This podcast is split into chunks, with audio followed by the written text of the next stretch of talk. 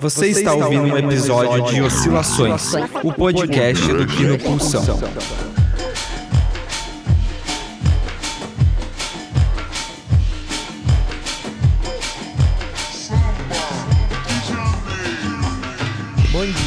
Boa tarde, boa noite. Meu nome é Ricardo. Está começando agora mais um episódio do Oscilações, o podcast do Kino Pulsão. Me acompanhando hoje estão o Cássio. Olá, pessoal. Aqui é o Cássio, tudo bem? E o Pedro. Oi, pessoal, beleza? Aqui é o Pedro. E hoje eu fui encarregado de trazer o filme para o debate. O filme que eu escolhi foi o filme Cidade de Deus.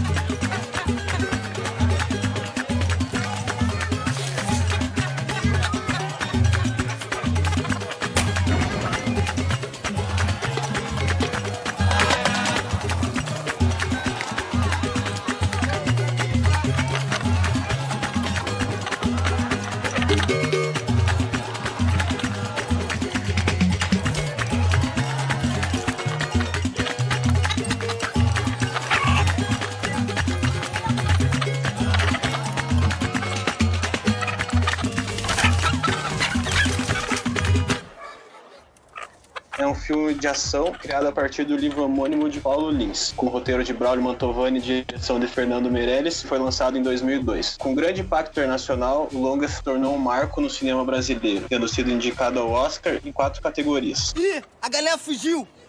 Ô, rapaz, você aí, meu irmão, pega a galinha, Já se passaram o quê? Quase duas décadas do lançamento dele. Isso que o filme conta a história de final de 1980. É, então, né? é, é, o filme é mais antigo ainda da época que ele foi lançado, no período que a história retrata, e ainda assim, meu, nada mudou, sabe? Só se intensificou ainda mais aquela situação que já existia desde o final do século passado. Muita violência, né? Eu não tinha tanta essa lembrança, talvez porque as primeiras vezes que eu vi esse filme eu era menor, e eu não tinha essa noção de como ele era um filme tão violento. Ele tem cenas bem brutais, assim, em algum momento. É doido como um filme desse conseguiu ter uma repercussão internacional tão grande, assim, porque não é o tipo de filme que você encontraria, por exemplo, sei lá, naqueles padrões de Hollywood de cinematografia, né? Ele, se fosse um filme americano, ele seria muito mais censurado, não teria tanta brutalidade. Ou se ele fosse do jeito que ele foi feito no Brasil, teria uma faixa etária ali restrita, eu acho que para menores de 18 anos uma coisa desse tipo. No início ele foi lançado, até estava vendo, com uma restrição para menores de 16. E aí a bilheteria, né, parece que até foi bem grande para o filme brasileiro.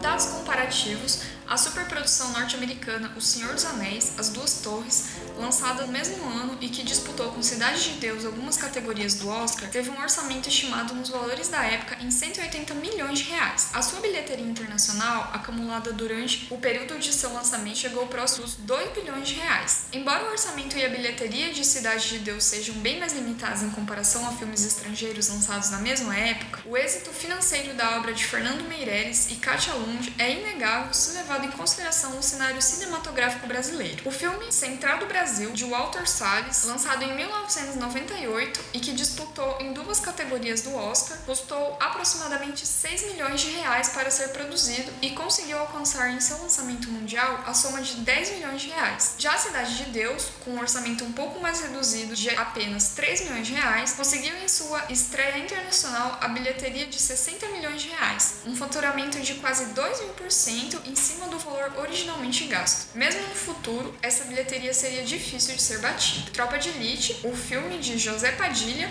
ganhador de diversos prêmios importantes como Urso de Ouro no Festival Internacional de Cinema de Berlim, lançado cinco anos após Cidade de Deus e produzido com o dobro do seu orçamento, em sua estreia mundial conseguiu apenas 30 milhões de reais, a metade do obtido pelo filme de Meirelles. Tem que ver que naquela época, 2003, era muito difícil de assistir filme em streaming como a gente faz hoje, né? Em geral, você tinha que ir para o cinema, assistir o filme, ou comprar um DVD pirata, ou alugar, né? O filme ainda, ainda existiam locadoras, estava na transição aí das locadoras de VHS para as locadoras de DVD. Acho que é muito interessante no filme, você está falando da violência, é o fato do roteiro parece ter uma ligação muito boa, né? Os personagens são muito bem desenvolvidos e às vezes, embora o filme seja caracterizado como um filme de ação, uma coisa interessante dele é que às vezes ele lembra um filme épico. Em termos históricos, reúne-se na categoria do cinema épico aquelas obras que possuem uma produção cinematográfica explicitamente exagerada em todas as suas etapas de realização. Isto é, trata-se de um gênero cinematográfico cujos filmes, embora não apresentem um tema comum para suas narrativas, são sempre produzidos de maneira semelhante, com orçamentos astronômicos, contando com um grande elenco estrelado por atores famosos, contracenando com uma enorme quantidade de atores coadjuvantes, todos usando figurinos exóticos em cenários extravagantes e acompanhados por pomposas trilhas sonoras orquestradas por músicos profissionais. Geralmente, esses filmes possuem uma longa duração, variando entre 2 horas e meia a 4 horas de tela ou mais, e contam histórias de proporções colossais, com muitos personagens envolvidos em arcos dramáticos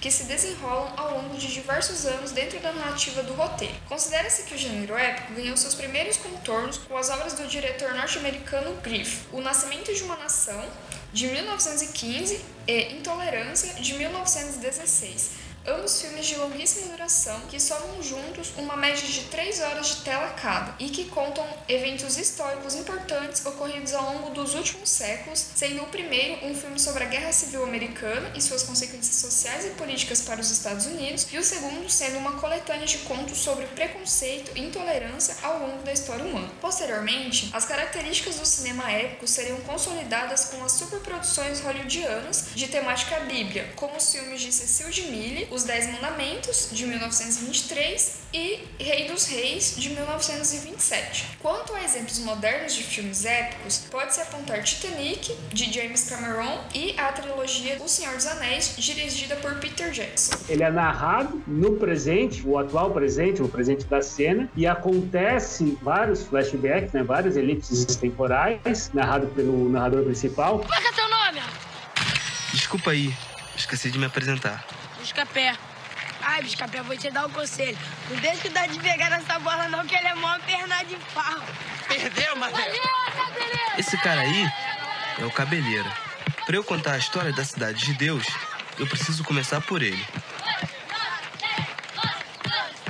Só que para contar a história do Cabeleira, eu tenho que começar com a história do trio Ternura. Ué, Cabeleira, caminhão de gás tá chegando aí.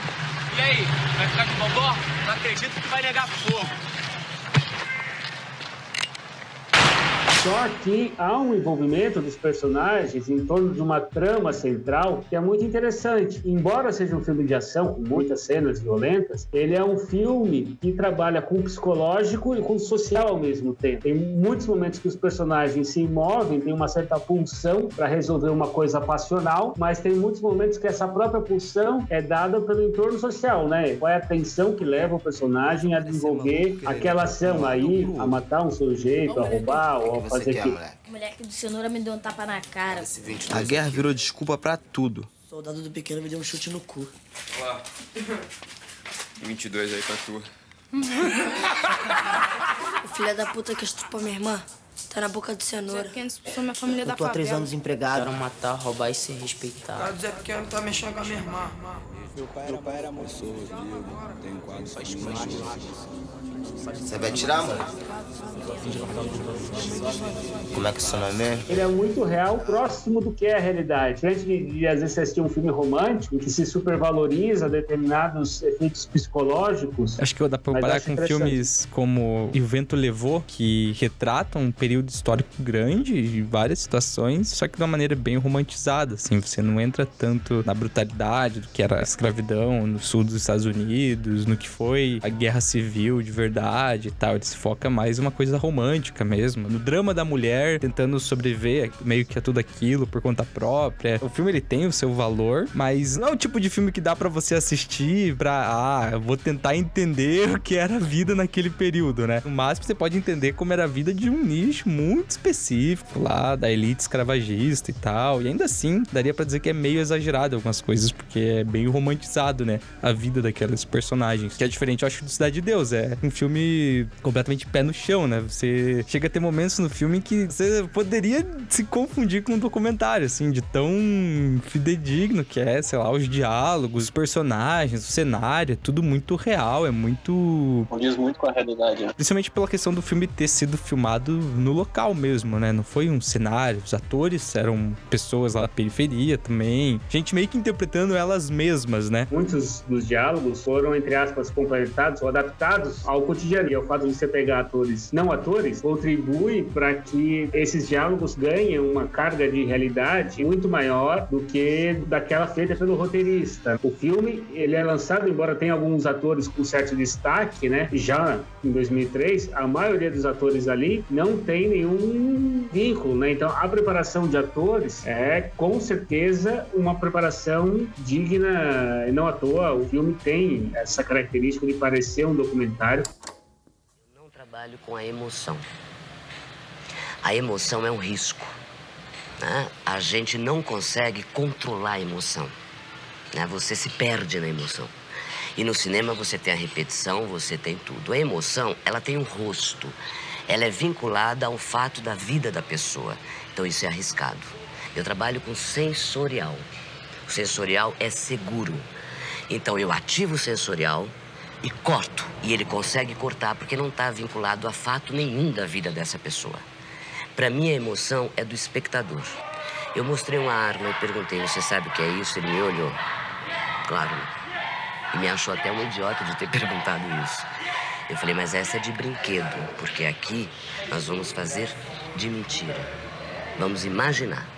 Ele falou, mas eu já vi uma de verdade. Eu falei, eu sei que você já viu, mas aqui é de brinquedo. Só que a gente vai acreditar que é de verdade nesse momento.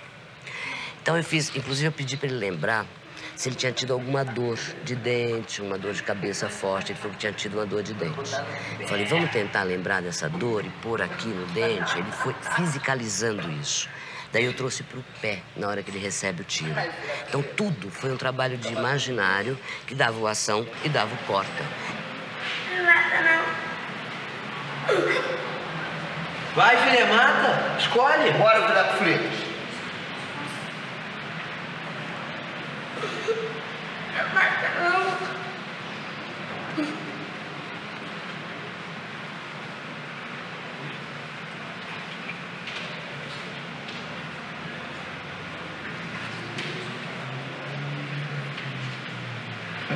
Isso aí, filé. Filé, agora no conceito. Logo em seguida, ele, no cortar, ele cortava realmente. Eu, eu pedi para o Leandro ficar perto dele. Eles almoçavam juntos. Porque isso criou uma relação dele perceber que o Leandro era um cara legal e que aquele momento era o momento do trabalho.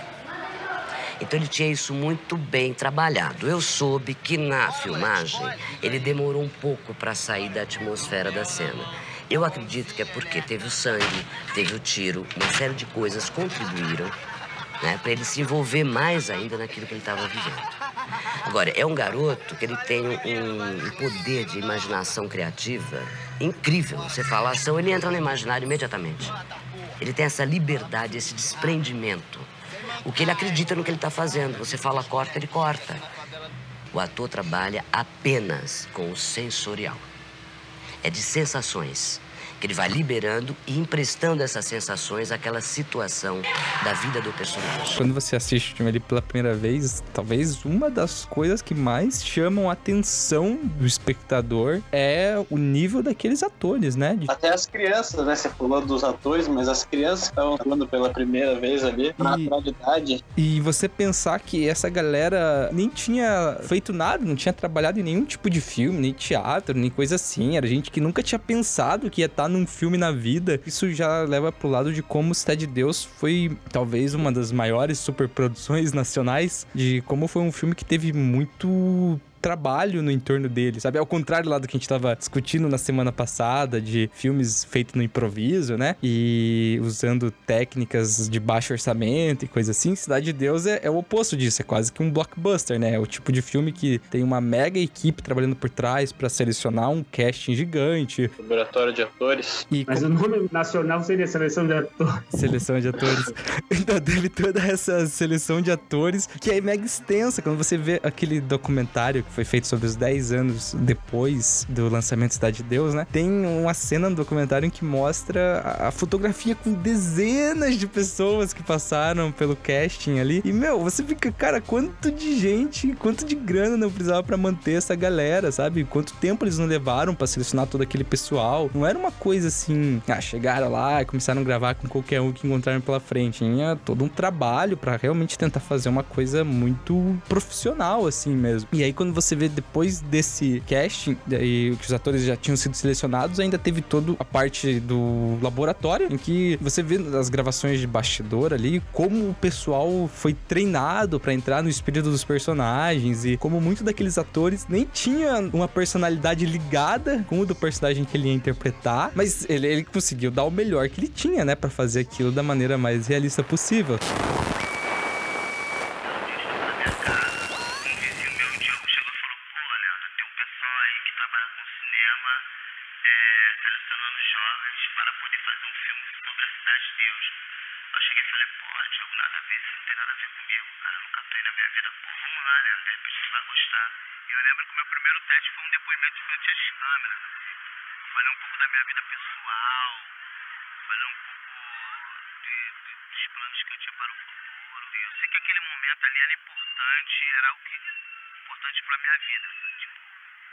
Não que eu, que eu iria fazer o filme ou não, mas era algo que ia, de alguma maneira, ia mudar a minha vida.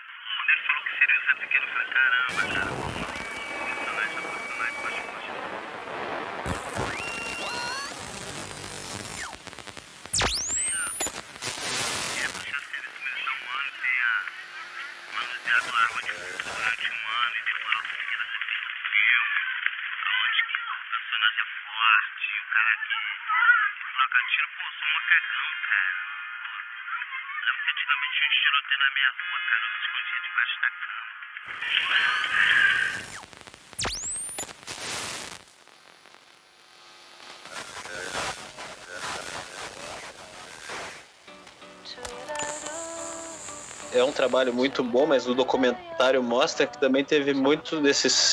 atores que não conseguiram sair do personagem depois, vindo desencadear problemas pessoais ligados a tráfico de droga, violência. Quando você vê tudo o que aconteceu depois e como meio que o filme não mudou em quase nada a vida daquelas pessoas, né? Foram muitos poucos dos atores ali que conseguiram aproveitar aquilo para uma coisa futura, né? Esse é um filme você não que fica tem uma projeção nacional, com, até ganha bastante dinheiro, porque tem um público bom, né? Mas no fundo é difícil você ter empregabilidade no meio artístico no Brasil. A gente consome muito pouco cultura, né? esse filme, esse lado, esse tipo de produto cultural que é produzido no país, não chega a ser uma coisa hum, quase como um valor mais documental do que artístico, porque é muito diferente do que você encontra, por exemplo, em um país desenvolvido, num lugar que tem uma indústria como Hollywood, né? Em que os atores e os personagens, os dramas que eles vivem na tela e esse tipo de coisa, geralmente é sempre uma coisa muito fantasiosa, é muito distinta da realidade em que aqueles atores vivem. Eles interpretam personagens que são completamente diferentes. Filmes de super-herói, filmes de invasão alienígena, ou filmes de terror com zumbis, com monstros, esse tipo de coisa. Você sabe, num ambiente como Hollywood, que você tá interpretando, que você tá vivendo na tela ali, que o diretor tá produzindo, que o roteirista tá escrevendo, é só ficção. Nesse caso também tem um pouco disso, né? O fato dos atores não terem uma certa identificação com essa violência, ou seja, eles vivem aquela violência, mas não participam dela, né? Como atores do ato violento. Os expoentes dos nossos filmes, né, aqueles filmes que ganham uma certa relevância, ou que ganharam historicamente uma relevância no cinema, são aqueles filmes que tratam da realidade, que mostram um certo Brasil do jeito que ele é. E eu acho que 2003 é um pouco disso. Tem um ascenso da violência no país, acumulada aí, começa a crescer, principalmente a partir dos anos 70, 80, e obviamente isso se escancara na periferia brasileira, principalmente nas grandes cidades. De acordo com o mapa da violência publicado em 2003, 2016 pela Faculdade Latino-Americana de Ciências Sociais, apenas se tratando de mortes associadas por armas de fogo, o número de vítimas de algum tipo de disparo no Brasil desceu de 8.710 pessoas mortas por ano em 1980 para 44.861 pessoas mortas por ano em 2014, o que totaliza um crescimento de 415,1% no número de mortes em pouco mais de 30 anos. Dessa quantia, estima-se que 95% do total de mortos nesse período corresponde às vítimas de homicídios dolosos, ou seja, quando a arma de fogo foi utilizada com a finalidade do extermínio intencional de uma pessoa. Atualmente, o Brasil é considerado como um dos países mais violentos do mundo, com uma taxa de mortes para cada 100 mil habitantes que supera em três vezes o limite considerado como suportável pela Organização Mundial da Saúde. Uma pesquisa realizada pelo Instituto Datafolha em maio de 2017 indicou que aproximadamente um em cada três brasileiros já teve um parente ou amigo que foi assassinado. E essa é uma coisa latente que estava lá, né? E aí ela vem para o resto do Brasil como uma espécie de consumo de arte. Mas no fundo também é nossa realidade, ou pelo menos a realidade de quem não tem ou que não vive esse grande sofrimento no dia a dia, acaba sendo diluída, né? A gente vê aquilo, mas depois está ali fazendo talvez até a minha na mão, enfim, uma série de outras coisas. Mas essa é uma característica do nosso cinema, né? Que eu acho que tem essa exposição porque tem esse potencial de mostrar o que é a realidade. É logo que começa, né? Entrando ali no, do ponto de vista do roteiro. Bora, família! Chegou esse caboclo, bora! Já é, Marré! Bora!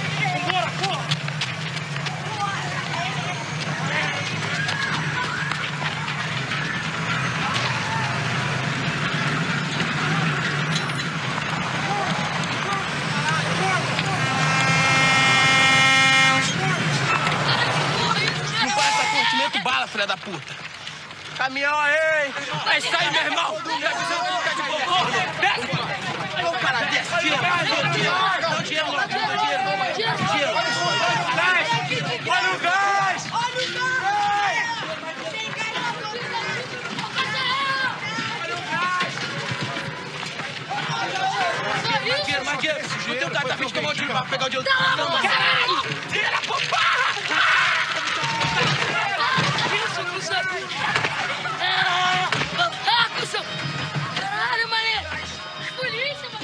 Eles têm um objetivo do ponto de vista do personagem, é de uma certa forma ficarem ricos ou enriquecerem, né? No fundo, é tudo uma grande brincadeira no início. O cara diz pro outro, ah, libera o gás aí, tá todo mundo precisando de gás, tá todo mundo sem gás. Nesse bairro aqui ninguém nos atende, então... É quase como uma delinquência juvenil, É, né? Só que adaptada Eles são os justiceiros do bairro, né? Acho que isso até começa a mostrar o poder dos traficantes. Começa assim, ajudando a população, fazendo o que o Estado não faz. Um paralelo que eu queria traçar era desse filme com o Encoraçado Potemkin, no sentido de o valor que essa obra representa no período em que ela é feita. Porque hum, a gente discutiu bastante no, no episódio do Encoraçado Potemkin de como o Encoraçado era uma peça de propaganda do regime comunista. E ali você tinha uma situação em que você tinha um governo autoritário querendo produzir uma peça para louvar ele mesmo e mostrar como, sei lá, tentar construir uma mitologia a respeito do que tinha sido a Revolução Russa. Uma coisa de alto engrandecimento para tentar criar uma imagem própria perante o público e assim influenciar as pessoas para manter o regime, no caso. O Cidade de Deus, ele acaba sendo uma obra que eu chamaria de antipropaganda, ou ao menos um tipo de obra que talvez só seria possível de ser feita dentro de um regime democrático, né? Que não existe esse tipo de controle social intenso, assim, principalmente controle cultural, né? Por parte de uma força, de um poder maior, e que acaba sendo produzido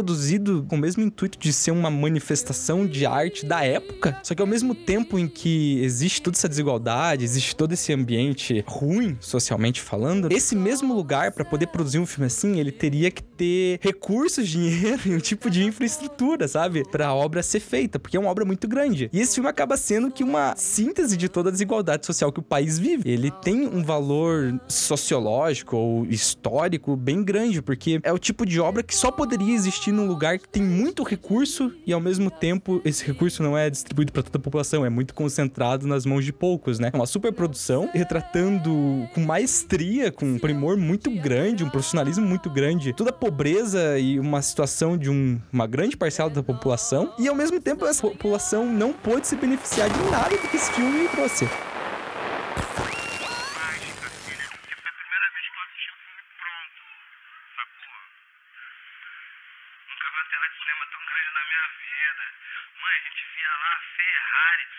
Ferrari. Não tava acostumado a ver aquilo, fiquei deslumbrado mesmo. E aí a hora que eu voltei, que eh, tava chovendo, né? Deitei na cama, que assim, beliche, minha mãe dormia embaixo, eu dormia em cima, minha irmã dormia no chão. Que eu deitei, aí vem uma gota assim, ó. Eu, puta que pariu. A realidade é nua e crua, é, nua e crua, né, velho? Dura e crua, né? Ela, é, né? Andei de avião, de carro importado, flash pra caralho na minha cara. Mas os filhos da puta não sabem pra onde eu, onde eu moro, eu tô aqui. Olha a minha casa, olha o jeito que eu vivo. Aí comecei a chorar, né, velho? Chorava que nem criança, mano. É que o choque cultural é muito grande, velho. É muito grande, muito O filme não deixa de ser nada mais, nada menos do que um emprego, né? Você vende a sua mão de obra, recebe o salário por aquilo, mas né, morre ali. Quem faz o filme, obviamente, vai ganhar os lucros e ainda talvez continue ganhando os direitos autorais, quem tem a propriedade do filme. Esse paralelo com o Encoraçado é muito importante. O Potecan com o Zé Pequeno, né? Sim. Só que lá a violência na Rússia descamba por uma revolução organizada. No caso de Cidade de Deus, a gente descamba por uma revolução que no filme, em alguns momentos, parece uma revolução passional, porque alguns membros entram para fazer justiça passional, e em outros momentos o filme coloca os personagens naquela posição do bando também por estar numa condição de desigualdade, porque nenhum deles, tirando o Zé Pequeno, ele quer poder a todo momento. Né? Tem um momento do filme que o Zé Pequeno é pequeno meio, que é um momento em que ele tenta conquistar a garota e aí ele ganha fora. É a primeira vez na vida ele tem um rebaixamento social, né? Ele se vê sozinho, né? O colega tá indo embora e naquele momento ele confrontado assim, precisa de uma namorada. E aí ele vai atrás de uma namorada e ele não consegue. E a única maneira de conseguir viver a vida dele é através da violência. É uma revolução quase que passional. É bem diferente, acho que da Tem- outra revolução. O filme ele tem até uma parte que deixa isso bem explícito no personagem do Mané Galinha, né? Parecia que de repente a cidade de Deus tinha encontrado um herói. Deus abençoa, meu filho. Ele já tava na bola há muito tempo pra morrer mesmo, mas esse é um deles, já ainda não é todos. Já fez um sonho atrás da casa do Mané Galinha? Então já chegou aí a. Já foi tarde, já foi tarde. Legal você, matou bem. Sai saindo, morreu bem feito. Que eles achavam que o Mané Galinha iria iniciar uma revolução e no final ele acabou só entrando pro outro bando de traficantes e virou mais um bandido. E acabou morrendo, tendo o mesmo fim que todo mundo ali naquele lugar tem, né? Que é ou ser morto ou ser preso. No caso dele, ele vai preso e depois ainda é morto. Por quem, entre aspas, em tese ele estava ajudando. A violência é tamanha, tão grande, que não tem como você sair disso sem morte de perigo. Mas na cidade de Deus, se correr o bicho pega, se ficar o bicho come. Sempre foi assim, desde que eu era criança.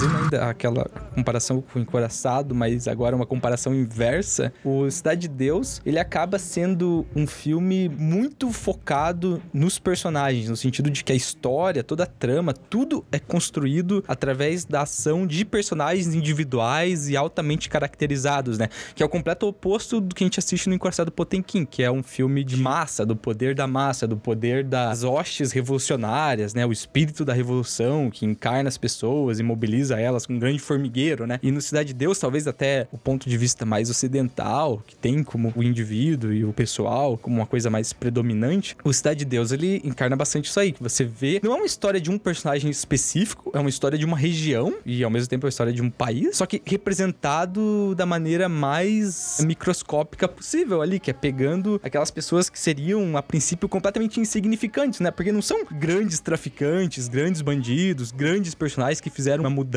histórica gigante. Não, eles estão muito localizados dentro de um bairro específico de uma cidade. E essa galera ainda assim vive em coisas seriam ao mesmo tempo que são pequenas, são coisas muito complexas. Toda aquela gama de complexidade que teria uma revolução como a Revolução Russa, você vai encontrar no microcosmo ali de uma briga de dois bandos de bandidos, sabe? Do- tentando dominar uma região. E como isso dentro do roteiro é muito bem construído. Todos os personagens do filme, eles não estão à toa dentro do filme. Eles são feitos de um modo a gerar toda uma interação que vai desencadear na progressão da história. E você vê até como isso na produção do filme teve gente que se sentiu até ofendido assim depois que viu o resultado final, porque teve muitos personagens que foram tirados da versão final, que não tiveram nem diálogos, mas eles aparecem nos créditos do filme, só que você não vê quase nenhuma cena deles, porque justamente isso, eram personagens que talvez não tivessem algo pra contribuir pro andamento da história daquele roteiro que estava sendo contado. Um cara que na época era traficante, tinha crescido comigo, falou pra mim, cara, sentindo que essa parada é tua chance, meu irmão. Tu não pode deixar de ir nessa parada, não. Toma uma grana pra você ficar indo. E aí me deu essa grana assim, eu comecei a ir pro Gabinal, né? Tipo, e aí já comecei a viajar muito na parada, e naquele momento ali eu falei, meu irmão, é isso que eu quero pra minha vida. Eu me apaixonei pelo aquele mundo ali. Porque eu entrei no filme pra ser um personagem. Tanto que eu tenho o nome, você vai lá nos créditos tem. Eduardo VR, Jorge Piranha. E eu filmei como esse personagem, filmei mais de 20 dias, decorei texto, só que aí, na hora da edição e tal, cortaram, cortaram, cortaram, eu virei um figurante. E aí, no dia da pré-estreia do filme, eu levei mó bondão da favela. Levei geral do campinho, foi. Quando chegou lá, ninguém nem me viu no filme. E a galera foi me zoando de Botafogo até o Complexo do Alemão, dentro do metrô. Eu troquei de vagão, os caras foram atrás me zoando. Foi foda isso. Quando eu conheci tudo aquilo que eu rolava por trás, falei, meu irmão, eu não quero ser ator, eu quero ser diretor. Porque eu tô vendo que o pensamento do diretor é o que a gente vê. A gente vê o ponto de vista do diretor. O diretor coloca o ponto de vista com a realidade de outras pessoas.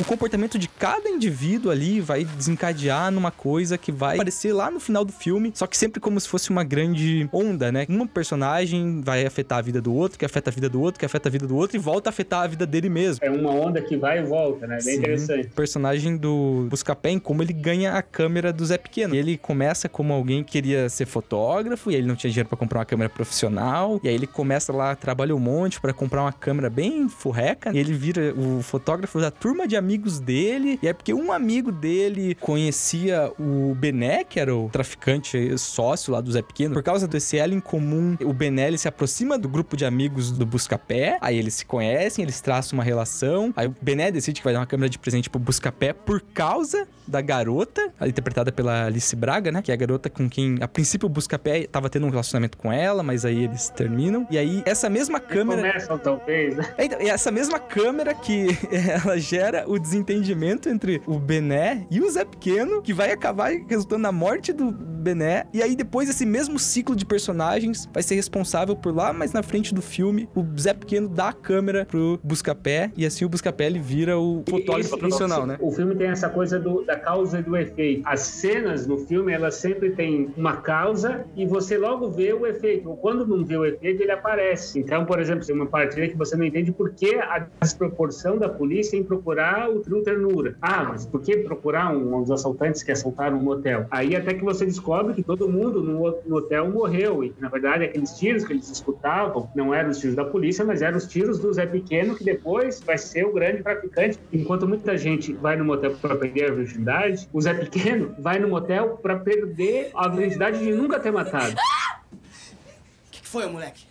Teu amigo já levou tudo? Tá querendo o quê, moleque?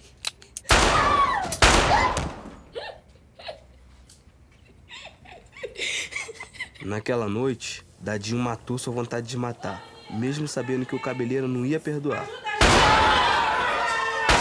Brincadeira que o autor faz, onde não existe o amor, existe o ódio. Ele dá risada, ódio com risada ainda, né? Muito Dá risada, mas aí tem uma coisa, né? Ele tem uma transição entre o Dadinho e o Zé Pequeno que é dada pelaquela cena que talvez seja, né? Dá a impressão que é que não é o banda, né? O Kung Fu, né? Tem o Kung Fu, é o que banda parece, segundo algumas pessoas, tem uma espécie mais negra do ponto de vista da religião.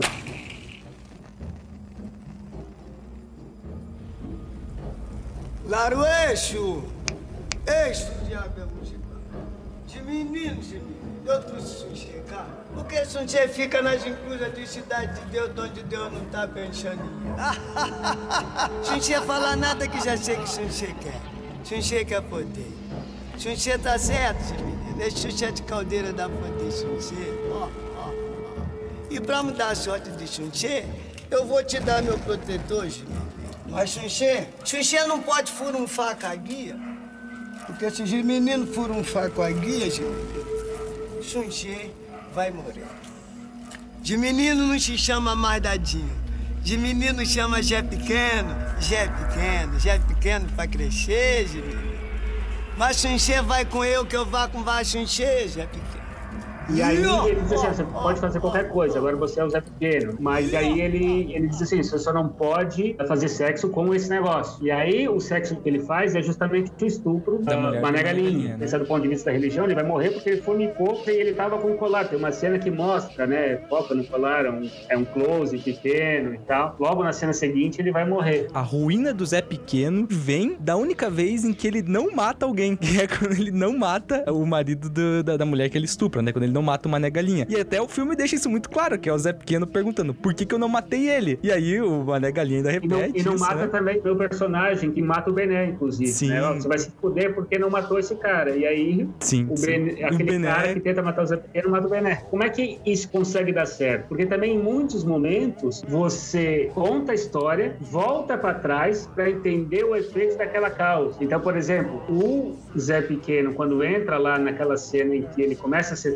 traficante, acho que tem dois flashbacks, duas elipses temporais. Quem começou a usar aquele apartamento dos apês para vender droga foi a dona Zélia. Depois que o marido dela foi morto, ela precisava criar as filhas. Às vezes ela dava droga pra molecada em troca de um favorzinho especial. O favorito era um moleque chamado Grande. Daí, o Grande cresceu. O esquema da Zélia era tão amador que foi mole para ele tomar conta do negócio. O Grande usava a molecada dos apês para trabalhar de vapor. E a maconha pra me fumar? Ah, fuma do seu, bicho. Fia no cu, joga fora. O vapor mais esperto da boca do grande Aí, ó. Pedi 50 tudo, ó. era um moleque chamado Cenoura. Quer dar um golinho aí? Pode, dá mais 25 aí que eu. O Cenoura ganhou consideração com o grande, foi subindo de posto até virar gerente da boca. 5. Neguinho, 25. 20 nossos, 5 teu, ok? Ô, ô, ô, ô, ô, ô, ô, ô, não, ô. Um dia chegou na boca um amigo do Cenoura. O nome do cara era Aristóteles. Esse cara era o seguinte: A barriga da mulher vai ter que operar? a família dele tinha dado casa, comida e roupa lavada pro Cenoura quando ele tava na pior. Não dava pra negar ajuda pro irmão necessitado. Te dá o bagulho, mas eu quero a grana na sexta, é segunda, nem terça, nem quarta, nem quinta. Ô, cenoura quebrou o galhão pro teu irmão. Sexta-feira, vai lá. O cara é meu parceiro, o cara, o cara é quase um irmão grande. Grande alivia essa, cara. Uma semana só. Ou tu passa o cara, ou eu te passo você. O Cenoura não teve escolha. Contei da novidade? Tô pra arrumar um serviço Falei sexta-feira. Que isso, compadre? Porra, vira essa porra pra lá. O Cenoura sentiu vontade de matar o grande, mas nem precisou. O bandido não pagou os samangos e morreu numa cela lá na Ilha Grande. Flagrante, ó. Aí, neguinho. O Cenoura tomou conta de tudo que era do grande, mas não quis ficar com a boca dos apês. Aquele lugar era maldito. O Cenoura deixou a boca pro vapor que ele mais confiava, 150 dólares. neguinho. Aí, olha só. É uma transição muito legal ali, que eles fazem no apartamento do grande. Tirou a mulher que vivia ali, que traficava droga, depois que o marido morreu, então, tráfico de droga. Aí o marido morreu. Aí ela resolve traficar drogas. Aí fica enamorada do grande, que faz então uma boca na casa dela. A transição no apartamento é uma transição de personagem e ao mesmo tempo uma transição, parece que de ato. Agora nós temos então um marco ali que não é mais o dadinho, não é mais o assaltante, agora nós temos o Zé Pequeno. O filme ele é um grande amálgama de cenário com personagens, com os eventos que acontecem. E eu acho que no fundo isso acontece porque o filme ele tem esse peso de tentar ser uma denúncia social bem explícita, né? De tentar mostrar pro espectador como que o ambiente gera aquelas pessoas que agem de forma tão monstruosa, tão desumana, e ao mesmo tempo, como não é só uma coisa ambiental, não é só uma coisa, digamos assim, a sociedade gera eram as pessoas erradas. Tem também o lado humano individual, de como as ações que as pessoas tomam a partir da interação que elas têm com esse ambiente vai gerar em coisas que vão desencadear na vida de outras pessoas, que por sua vez volta a desencadear na vida delas. O Dadinho, ele não é exatamente violento desde o começo do filme. Ele, no começo do filme, ele era meio que uma criança lá que brincava lá com as outras crianças, jogava bola. E aí ele meio que acaba sendo influenciado por aquele grupo de bandidos. Ele vai receber a primeira arma dele daquele grupo de bandidos. Só que esses bandidos que armam ele pela primeira vez, eles tratam ele também de uma maneira completamente horrível, né? Eles batem, eles xingam ele, eles roubam o dinheiro que ele roubou junto com o Bené quando eles ainda eram crianças, né? E aí você vê como é, é uma, um ciclo, é uma bola de neve que vai gerando até o ponto em que o Dadinho decide matar o irmão do Buscapé. É uma geração de pessoas que vai influenciar negativamente na próxima geração. E aí essa geração que já tava mais ferrada ainda vai incentivar mais negativamente ainda o próximo grupo. E você vê como isso dentro de um contexto em que o aumento populacional vai acontecendo de uma forma exponencial, vai gerando cada vez mais uma quantidade maior de bandidos. No filme ele mostra isso como os bandidos vão aumentando. Você começa com um grupo que só são três ladrões e que o máximo que os caras faziam ali era o que? Roubar botijão de gás, né? E aí esses três ladrões vão ser os caras que abriram as portas para surgirem as primeiras quadrilhas de tráfico de droga mesmo, que já tinham um armamento mais pesado e tudo mais. Só que ainda no caso você vê uma coisa que tinha três homens ali só, né? Que era o Bené, o Cenoura É, e o Zé Pequeno. eu- eu acho E no final do filme, você termina com uma gangue de muitas crianças seguindo aquele caminho. Pior que o Zé Pequeno. É, e você vê que vai só aumentando o número de gente impactada por isso, sabe? Essa massa de pessoas violentas, de pessoas que vão entrar pra criminalidade só vai crescendo. E aí isso mostra de uma maneira muito clara, assim, através dos personagens, como a situação, por exemplo, do Brasil, principalmente do Rio de Janeiro, escalou pra essa situação de guerra, praticamente, que morre mais Sim. gente que zonas que tem guerra declarada de fato. Mas nessas fases temporais do filme, por exemplo, na primeira fase, que se passa como se fosse década de 60, né, no início do Fio Ternura, a Cidade de Deus tinha uma população grande, mas você vê ali nas imagens que são poucas casas comparadas da população de uma favela nos dias de hoje, né? 20 anos depois do- dos anos 60, por exemplo, igual nas cenas que eram gravadas quando o Zé Pequeno já era dono do morro. O aumento populacional que você falou é visível até nas, nas próprias casas, né? Que já não é mais aquela área rural que parecia. isolada, É né? Virou uma coisa urbana. gigante integrada já na, dentro da quase na capital ali, né? No centro, no centro urbano mesmo. O filme, embora fale isso, que a gente vê essa mudança no cenário, né, que é uma mudança temporal em que muita coisa acontece, mas ao mesmo tempo eles nunca saem da cidade de Deus. E tem essa brincadeira da religião, né, cidade de Deus, mas é onde Deus menos escuta todo mundo, porque é onde morre todo mundo, né. Ao mesmo tempo tem uma cultura social, porque por exemplo, o Zé Pequeno estava roubando um monte de coisa, daqui a pouco tá todo mundo usando ouro. Ele demonstra uma certa ambição. Ah, isso aqui todo mundo tem, ouro, ah, aquele ali tem. Tem um tá na hora da gente tem- mudar de ramo aqui, ó. Eu tenho isso aqui, tem aquela outra, mas o outro tem um carro. Por que, que ele tem um carro? Ah, não, mas ele é traficante. Não, então peraí. Então existe uma, uma maneira de eu ascender socialmente e financeiramente nesse lugar. Queria te dar um papo. E achou que tava na hora de começar. São os caras mais chifeiros do pedaço. Porra, tem uma galera. Olha só já Adriano como é que é. Olha os padrinhos certo. Cordãozão de ouro, só roupão. Olha o Pereira, olha a mulher que tá do lado do Pereira. né? Berenice. Foi mulher do meu irmão, ela. Olha o corcel dele. Olha o neguinho. Só anel de ouro, galera. Só anel de ouro, cordão de ouro, relógio de ouro. Olha o cenoura. Olha o carro do cenoura, galera. Os caras são tudo traficantes. Eles estão com dinheiro pra caralho. Esse negócio de roubar tá por fora, meu papai. O negócio é tráfico de drogas. O negócio a gente começar a vender gozada que é Mas aí tem que ter um dinheiro, Zé. Nada, bem. A gente mata esses otários, toma a boca dele.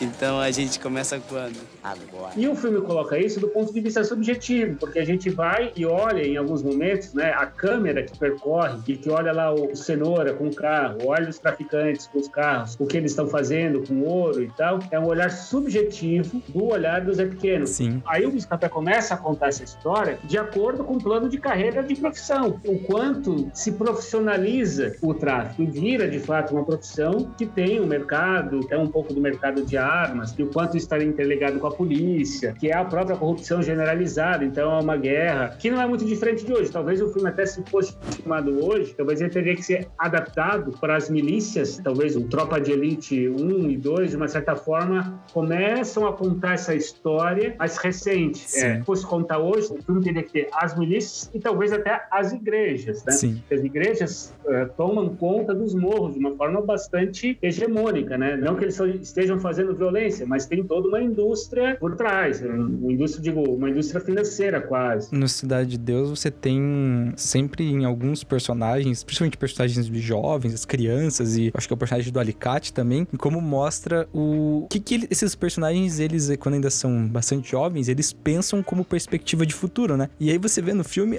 tem uma cena em que as crianças estão discutindo que elas vão ser o que crescer, e aí uma tá falando que quer ser aviãozinho, o outro tá falando que não, que o negócio é traficar droga, outro diz que tem que assaltar, e eles ficam nessa discussão como se aquilo realmente fosse um plano de futuro, sabe? O que é o que eles precisam fazer para sobreviver, né? Ainda o filme até dá uma ponta ainda de dessa expansão das igrejas, quando seria o personagem do Alicate, que para ele a perspectiva de futuro dele foi entrar pra igreja, né? Essa foi a maneira que ele encontrou de sobreviver. E até no filme meio que mostra que ele sobreviveu por causa disso. Foi como se fosse uma intervenção. Nunca mais aparece, mas supõe-se que ele pelo menos não foi preso, né? Ele conseguiu escapar desse ciclo. Mas por conta dele, um outro é morto. Sim, é, pois é, né? Ué, você vê que ninguém. na, nada é desconectado, né? Toda, toda ação ali tem uma reação dentro do filme. Olha, o, esse CD o pessoal pode esperar que vai ser um CD botado, botado não, é samba. CD de samba. Você tem aquele filme do Sérgio Leone, Era Uma Vez no Oeste, em que ele conta a história do fim do Velho Oeste, do fim daqueles ciclos de violência, de justiceiros sociais, dos pistoleiros, esse tipo de coisa, para começar a mostrar como tudo aquilo foi substituído pela industrialização, pela chegada das ferrovias. Ele mostra como foi o início dos Estados Unidos moderno, né? E o Cidade de Deus, nesse sentido, ele também meio que conta uma história, até com bastante elementos de filmes de faroeste, de um início de um Brasil atual, né? Você tem toda a formação de um contexto social que a gente vê hoje. Não sei se chega a ser no auge, porque pode piorar, mas pode ser que seja o auge também, né? Daquele ciclo de hoje, esse ciclo de violência que a gente tem, de grandes facções criminosas. No Rio de Janeiro, principalmente virou quase que uma guerra civil, né? E você tem as facções criminosas, né? De uma certa forma se legitimando enquanto Estado. Foi um acerto muito grande do Fernando Meirelles em contar essa história a partir do cunho mais individual e microscópico possível, né? Porque você vê como toda essa coisa que hoje em dia parece muito grande, muito absurda, morre o quê? 60 mil pessoas por ano. E como tudo isso começa com três adolescentes, pé de chinelo, roubando um caminhão de gás. Essa talvez seria uma crítica que eu faria contra o filme, que dá a impressão de que há uma certa violência incrustida psicologicamente nas pessoas, embora em alguns momentos o filme negue isso, porque, por exemplo, o Buscapé tenta realizar três assaltos na mesma noite. E nas três ele se dá mal. Ou ele não consegue ter a coragem. De uma certa forma, é como se ele teve escolhas e aí em cada momento ele recua dessas escolhas. De uma certa forma, a gente até poderia dizer que ele é covarde, mas em geral os covardes sempre sobrevivem, né? Sim. A origem da violência parece em muitos casos ter uma ascensão por conta de uma perspectiva psicológica das pessoas. Por exemplo, o Zé Pequeno faz um derramamento de sangue por poder, simplesmente por poder. No início dele até pensa em dinheiro, carro, alguma coisa assim, mas você nunca vê ele no carro. Você vê que É. nunca nem vê ele aproveitando a riqueza que ele acumula, porque o único que compra as coisas é o Bené. Ele que chega lá e muda o visual dele, compra roupa nova e tudo mais. O Zé Pequeno, ele só fica naquele ciclo vicioso de querer acumular poder mesmo, de querer se autoafirmar através dessa dominação física e violenta. É, no começo do filme até fala que ele sempre, o sonho dele de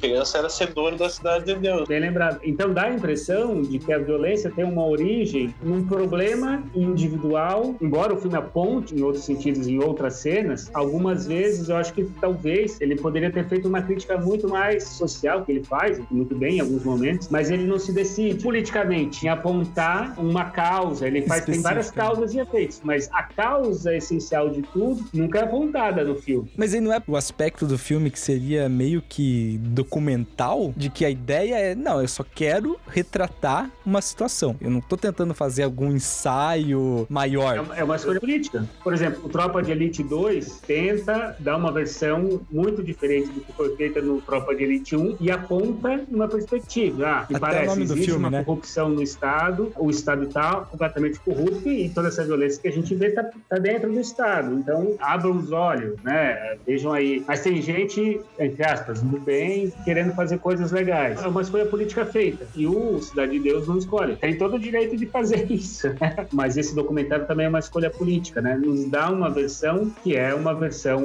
individual da violência, né? uma versão particular da violência. Talvez o mais próximo disso que o Meirelles ele chega é de falar que a Cidade de Deus ela começa porque algum governador lá, algum prefeito, É. né, algum político decidiu amontoar aquele monte de gente no lugar mais afastado possível dos pontos turísticos da cidade, quase que numa higienização social assim. É sempre alguém em particular que decide fazer uma coisa e aí essa coisa vai desencadear numa montoeira de outras coisas, né? É sempre a partir de um, um ato individual, né? Muito disso que a gente está falando, dessas ações e reações, dessas causas e efeitos, e desses efeitos psicológicos e efeitos físicos, né, das escolhas realizadas, são contadas de um ponto de vista de uma linguagem que é bastante interessante, é bastante dinâmica. Então, por exemplo, em alguns momentos a tela é dividida em dois, que é muito difícil, né? A gente vê isso nos filmes, mas às vezes a gente acompanha duas cenas ao mesmo tempo. Sim. Como se nós fôssemos, entre aspas, Deus, e vendo de forma onipresente a realidade. Tem um outro efeito que o filme faz bastante, coloca um plano fechado, ou um primeiro plano, e depois um plano aberto conjunto, ou um plano fechado, e depois um plano geral. O cerco que o Zé Pequeno faz contra os moleques, que é um jogo de câmera muito legal, porque pega os moleques de cima do beco, que eles fecham o moleque lá, e em alguns momentos os moleques eles não são filmados numa perspectiva de um contra-plongé. Tem muito disso. Em alguns momentos a gente vê o Zé Pequeno olhando para os moleques num plongé, ou seja, de cima para baixo. Mas tem muitas cenas que a câmera parece que tá no chão, assim. Então a gente vê a cena lá de cima e vê a cena do chão. E tem um momento em que acho que é crucial também para o filme, para contar essa história de que passa de geração para geração, que é o menino filé com fritas, que aí vai, vai também tirar sua virgindade da morte, né? Que é quando ele vai matar pela primeira vez. Ele, tira- ele até pensa, será que eu mato, será que não mato? E aí a gente vê a câmera do ponto de vista do ombro dele. plano, o enquadramento, é enquadrar um cenário, enquadrar um personagem dentro de um plano. Então, significa transformar tudo aquilo que se vê tridimensionalmente numa imagem bidimensional. Ou seja, no plano, no enquadramento, os volumes vão ficar um pouco diferenciados à medida da proximidade que eles estão, que os objetos estão em relação à câmera, né? A lente da câmera. Quanto mais próximo, maior o volume, quanto mais longe, menor a essa impressão do volume, né? Não é que o volume está maior ou menor, mas é a impressão que se dá. E aí, por conta disso, por conta dessa impressão, né, nós podemos dar ou construir elementos narrativos. Pensando do macro para o micro, né, a gente pode pensar aí no grande plano geral, que é aquele que pega o personagem bem pequenininho, às vezes não precisa ter o personagem, mas em geral ele mostra, por exemplo, a cidade, pode mostrar o bairro, pode mostrar o personagem andando numa rua que é extensa, ou mesmo uma rua pequena, ou dentro de uma floresta, e aí mostra toda a floresta. E aí, à medida que foca um pouquinho mais no personagem, a gente chama plano geral, mas não precisa ter necessariamente o personagem, mas lembrando que tanto no grande plano geral quanto no plano geral, se existe um personagem ali, ele fica muito pequenininho em relação aos outros elementos, né? Os elementos do cenário tendem a compor uma dimensão muito grande em relação ao personagem. Ou às vezes tem vários personagens, né? E a gente não consegue identificá-los em muitos dos casos, porque tem muitas informações nesses planos, tanto no grande plano geral quanto no plano geral. Depois, quando a gente começa a olhar mais pro personagem, a gente vê o plano inteiro. Então, o plano inteiro é aquele que pega dos pés à cabeça, né? Por isso chama plano inteiro, e aí a gente consegue ver o personagem, seu vestuário, consegue ver inclusive, em relação com outros objetos do cenário. Tem um plano bastante conhecido que é o plano americano, que pega em geral dos joelhos até o topo da cabeça, é bastante comum e usado em algumas reportagens. E é também muito usual porque a gente consegue ver a dimensão da expressão do personagem, já que ele aparece num volume muito mais próximo. Ele ocupa uma área muito maior na imagem bidimensional e a gente consegue ver algumas linhas de expressão, inclusive do rosto. Tem o plano médio, que também é bastante utilizado pelos repórteres, né? Que vai pegar aí da barriga até o topo da cabeça. Tem o plano médio longo, que em geral pega um pouquinho mais que o plano americano e tem o plano médio curto que pega um pouquinho menos do plano médio. No médio curto a gente pega do peitoral até o topo da cabeça, mas aí quando a gente quer dar uma ênfase à expressão do personagem, começam os planos mais focados sobre o rosto do personagem. Aí a gente tem o primeiro plano que pega dos ombros ao topo da cabeça e o primeiríssimo plano que pega quase que o rosto todo, né? O rosto todo aparece bastante, principalmente em cenas de diálogo, de plano e contraplano, que a gente vê um personagem na direita, outro na esquerda, e aí vê bastante a composição do rosto dentro da tela, o rosto ocupando uma dimensão bem grande na tela. E por último, tem o plano detalhe, que pega uma parte do rosto, uma parte do corpo, um objeto específico. Vamos pensar aí no Senhor dos Anéis, ele vai pegar o anel do personagem, vai dar aquele foco no anel. Então é um plano detalhe que foca no detalhe que é importante para o filme. Então esse é o conjunto de planos. Para cada um desses planos, a gente consegue passar um tipo de mensagem. É claro que também existem ângulos. Tem o plano plongé e o contra plongé, né? O plano plongé é aquele que a gente vê de cima para baixo o personagem. Então o personagem fica diminuído. Em geral se usa para mostrar o como o personagem é pequeno ou se tiver um diálogo de personagem para mostrar que um dos personagens é muito mais grandioso, não só em grandeza de tamanho uh, físico, mas também grandioso em outras perspectivas. E aí se coloca um plano em que se vê o outro personagem que a gente quer diminuir, ele aparece pequeno porque a gente tá olhando de cima para baixo. Por outro lado, se a gente quer mostrar um imperador, ou quer mostrar um grande ditador, ou uma figura que tem uma personalidade grande, uma personagem grande, a gente filma ele de baixo para cima, que seria o contra plongé. Então a gente filma o personagem de baixo para cima, ele ganha um volume muito grande sobre a tela e a gente tem aquela dimensão de ser oprimido de alguma forma por aquela figura, né? Ou de ser abraçado por uma figura grande. Isso depende de como o diretor constrói a linguagem, como o roteiro se desenvolve em torno do personagem. Esse jogo de câmera, essa divisão do quadro em dois e essa montagem, primeiro plano, plano geral, primeiro plano, plano geral. Em alguns momentos a gente vê a visão aérea em cima, né? E o movimento das vielas, isso é muito interessante. Boa parte do cenário, ele é filmado em espaços muito pequenos e espaços curtos, o que dá aquela sensação também de aprisionamento. A própria luz, muitas cenas noturnas, o jogo de luz, de modo que a gente vê sempre um cenário degradante, né? Então, por exemplo, com barracos escuros, em que entra pouca luz, porque também tem as vielas, as vielas em geral são cobertas, o que dá aquela sensação, ao mesmo tempo, para baixo, né? Mas, se a gente for pensar, eles têm uma coisa que tem no Brasil, todos eles são felizes. O filme é divertido de uma certa forma, embora ele seja muito violento. A primeira cena é uma cena de violência, porque vai se matar a galinha, mas tá todo mundo se divertindo. E a galinha tá horrorizada, porque ela vê a morte da, aspas, da irmã, e ali, daquela primeira cena, já conta tudo. Alguém vai correr, alguém vai matar essa galinha. Então tem uma galinha viva, outra morta. Uma galinha viva, outra morta. Você já tá dizendo na primeira cena do filme que vai acontecer. Durante todo o vai depenar a galinha, tá colocando a galinha no caldeirão para tirar as penas, tá cortando a cenoura cenoura. Todos os personagens têm o Mané Galinha, o Cenoura. Parece que aquela cena começa a desenvolver os personagens, porque depois o carro da polícia passa por cima da galinha. É meio que o Estado passando por cima da galinha e acuando a galinha. Mas quem é essa galinha? Pode até fazer do ponto de vista metafórico, mas essa galinha é todo mundo, a população aqui que está coado, que está sempre ciscando, que está sempre comendo migalha. Galinha é aquele animal que come migalha toda hora. Essa população que está ali é a população que come migalha todo dia. Você vê o sujeito lá, enquanto estava trabalhando, busca pé no mercado, e aí os moleques encontram ele, bate um papo com ele e ele é despedido e só estava trabalhando no mercado para ser demitido, para um dia pensar na perspectiva da demissão e que a demissão poderia dar um dinheiro para ele que ele jamais poderia economizar, porque não consegue economizar,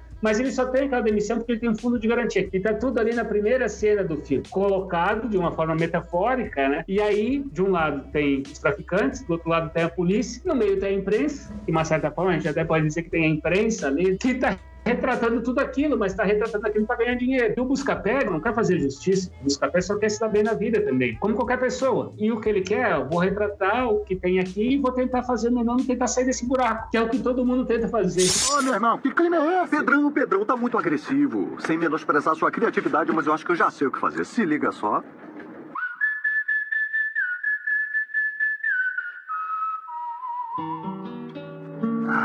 Agora tá maneiro. Esse filme ele mostra muito como o Brasil é um lugar que banalizou muito a violência. Tão absurda que a violência ela se desenvolveu de uma forma intrínseca ao modelo social que a gente tem. Porque não foi uma situação de que a violência descambou numa guerra que acabou com tudo. Igual você tem, por exemplo, na Síria. Tem cidades na Síria que deixaram de existir por causa da guerra. No Brasil, e mais especificamente ali no Rio de Janeiro, você tem uma sociedade que se desenvolveu, que ela se adaptou àquela realidade, que aquilo se tornou parte da vida, parte da perspectiva de vida das pessoas, como uma coisa realmente cotidiana mesmo. E as pessoas encaram aquilo com naturalidade e até riem, né? Riem das coisas mais brutais e horrendas. E isso é meio que o Brasil, né? A cidade alerta. E depois Sim. esses caras acabam, os comentaristas sendo os próprios políticos, ou candidatos a políticos, ou candidatos a prefeitos, enfim.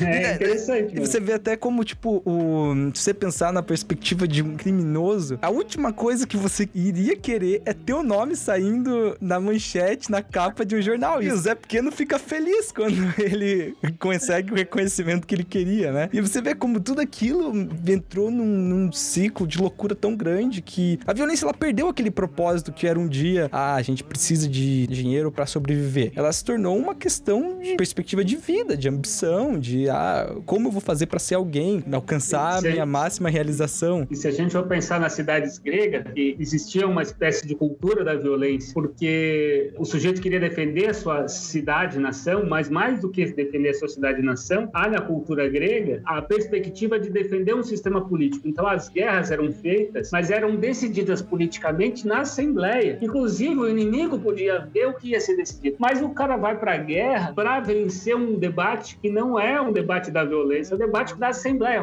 Aquele que tiver o melhor plano colocado na Assembleia vai vencer a guerra. Era, de uma certa forma, os gregos um pouco acreditavam nisso. E ali não.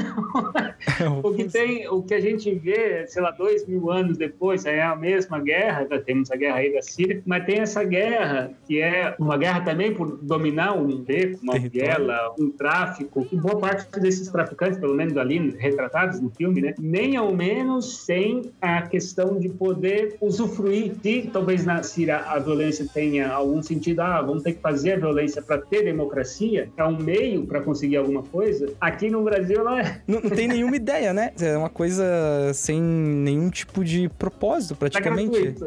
Não existe essa perspectiva mais séria. É só pela coisa completamente passional, né? E talvez isso revela bastante da ignorância também, né? De você ter uma população que não lê, que não estuda, que não é nem alfabetizada direito. Principalmente lá na Cidade de Deus começa, né? Que aí não tinha nem escola. É, Quem lê o jornal é o menino, é o rapaz branco, né? Bah, isso aqui só tem anúncio, não tem, mas ele Sim. acha que deve ter uma foto lá, que deve ter alguma coisa.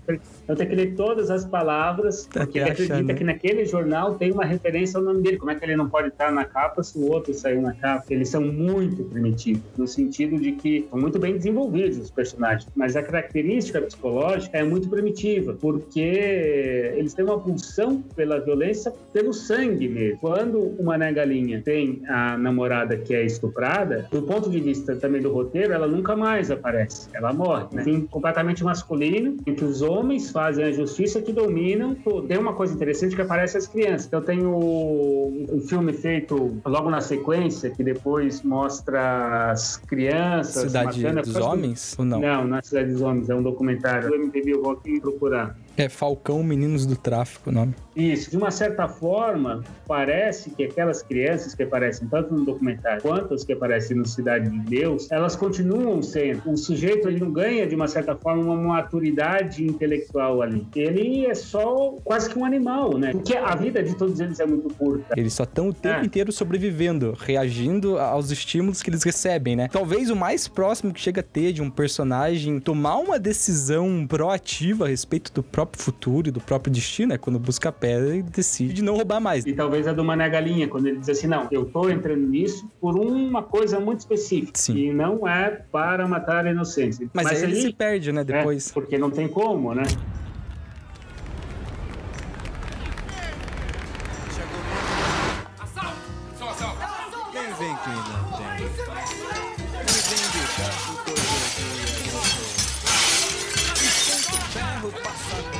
No primeiro assalto, Fala, porra! Trabalha com arma Mané Galinha salvou a vida de um vendedor que o senhor ia matar só de maldade. Que isso, rapaz? Combinou. Que isso? A gente combinou. Ninguém mata ninguém. Regra, é regra. O bicho tá pegando, minha gente. Quer o dinheiro do patrão. Todo mundo quietinho, abrindo os caixas. Sai, sai. Se a senhora quer que a gente vá embora, a gente quer ir embora também. É só o dinheiro do patrão. Rapidinho, vamos lá. Os Castro. Ó, tá demorando essa porra. Olhando pro chão, hein, No porra. segundo assalto, Cenoura salvou a vida de Mané Galinha. Galinha descobriu que toda regra tem exceção. Exceção da regra. Vamos lá. Seu gerente? Isso é um assalto, compadre. Todo mundo no chão. Todo mundo no chão. No chão. Não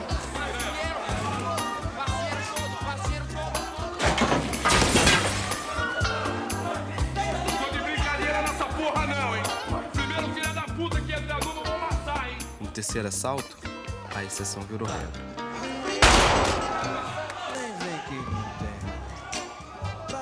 É um primitivismo que só é possível quando você não desenvolve relações sociais muito fortes, relações culturais, que façam o sujeito, de uma certa forma, poder repensar e pensar aquilo que ele está. Mas ele só pode fazer isso se ele estiver num ambiente eh, social que possa permitir isso. Não dá para fazer isso morrendo de fome, não dá para fazer isso em condições subhumanas. Você não tem ali uma sociedade de fato, você tem só gente amontoada num lugar, né? Que é o que o filme começa mostrando, né? É o que aconteceu quando o governo decidiu, né, abandonar tudo, sei lá, todos os valores éticos e até racionais também. Só vamos se livrar dessa galera que a gente não quer aqui perto da nossa casa, né? Sim, questão de saúde pública, né? Porque eles não tinham. Até hoje em dia, né? Muito favela não tem acesso à água, saneamento. E isso acaba que desencadeando vários problemas para o Estado que poderia ser efetivo, né? O pior é que não dá nem pra dizer que chega a ser uma questão de um tipo de elitismo, de preconceito. No fundo, é mais uma questão de burrice mesmo. É um Falta problema de organização, né? É, de, de incompetência, de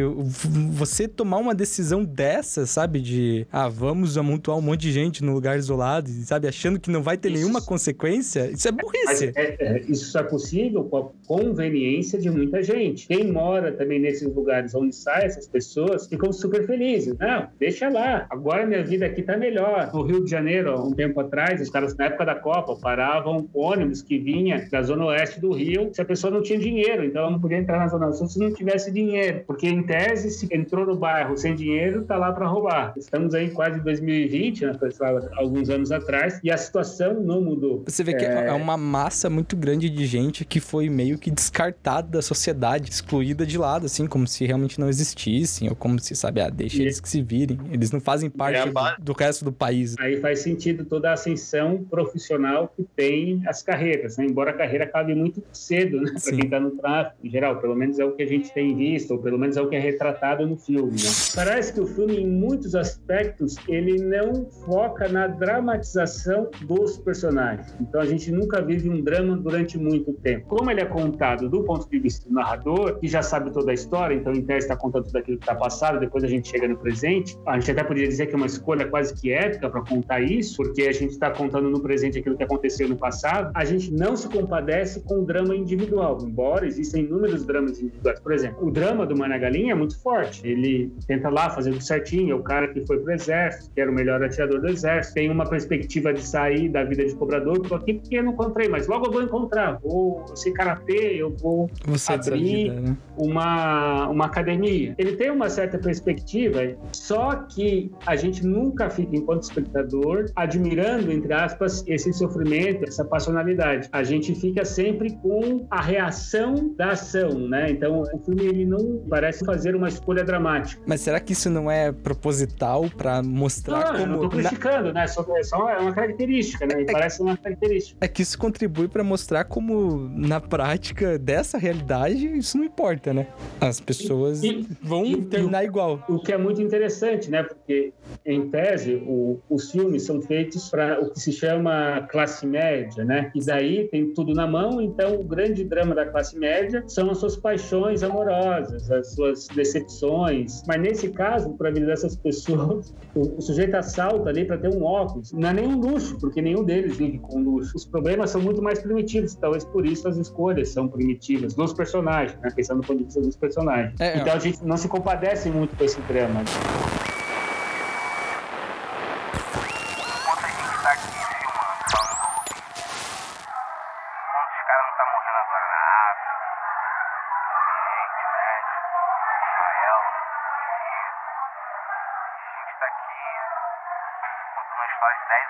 Atrás, tá ligado? Só pra provar alguma coisa pra alguém, tá ligado? Pra ir pro festival, pra ir pro cinema, passar na TV, passar na net, pra outras galera ver, pô, ele tá bem, tá ruim. Só pra provar alguma coisa pra alguém, só pra satisfazer o ego, tá ligado? O meu, dele, o teu, ou de quem vai assistir. Pô, a gente quer provar, quer mostrar pra outra pessoa como que tá a vida de alguém? A gente não tá preocupado de mudar a vida de outra galera, sacou? De, de pessoas enormes. A gente é egoísta, eu sou egoísta. Vou ganhar grana, tá? Que eu grito no egoísmo também, cara. Pra gerar egoísta.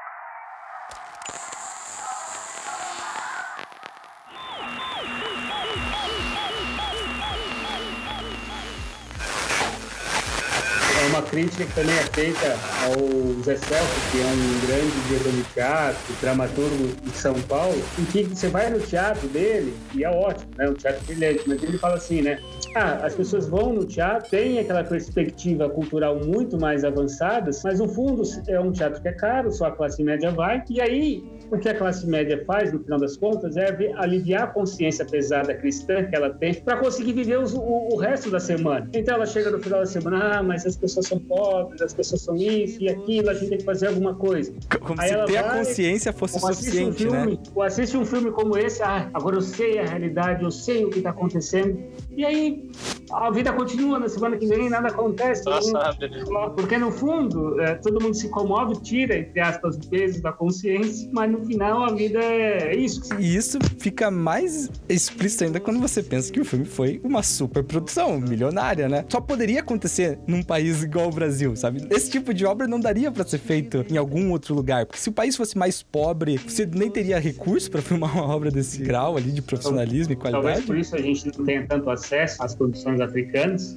É, e, e se fosse um país mais desenvolvido, nem, nem teria essa realidade pra ser filmada, né? Aí seria uma coisa mais próxima do que é, por exemplo, os Estados Unidos, que fazem filmes bem mais fantasiosos. Se você for pensar assim, o valor cultural que Cidade de Deus tem pro Brasil, pra produção cultural brasileira, estaria mais equiparado com um filme como Os Vingadores, por exemplo, tem pros americanos. É, de fato, né? Ela tem uma síntese das grandes metrópoles muito boa, né? Não só do Rio de Janeiro, embora o filme seja ambientado no Rio de Janeiro, a síntese que é feita das grandes metrópoles e até poderíamos dizer em pequena escala das cidades menores, né? Porque o tráfico no Brasil é uma coisa Generalizada. é em todas as cidades. Talvez não tenha uma indústria que tenha tanto acesso assim quanto o tráfico tem no Brasil, né? Talvez a Coca-Cola consiga ter produto em quase todos os bares do país, assim como o tráfico consegue ter o seu produto em quase todas as cidades do país, né? Em quase todas as vielas do país. Então, é uma indústria grande, né? Vocês já assistiram um documentário que tem sobre o PCC, contando da história do início? Ele conta exatamente esse esquema, como começou a revolta de quem era preso por fazer assalto, eram maltratados dentro da cadeia, e eles começam a revolução e hoje em dia eles são tipo como se fosse uma multinacional. Durante a segunda metade do século XX, o Brasil vivenciou um acentuado êxodo rural marcado pela realocação de pessoas pobres e pouco escolarizadas nas zonas periféricas dos grandes centros urbanos.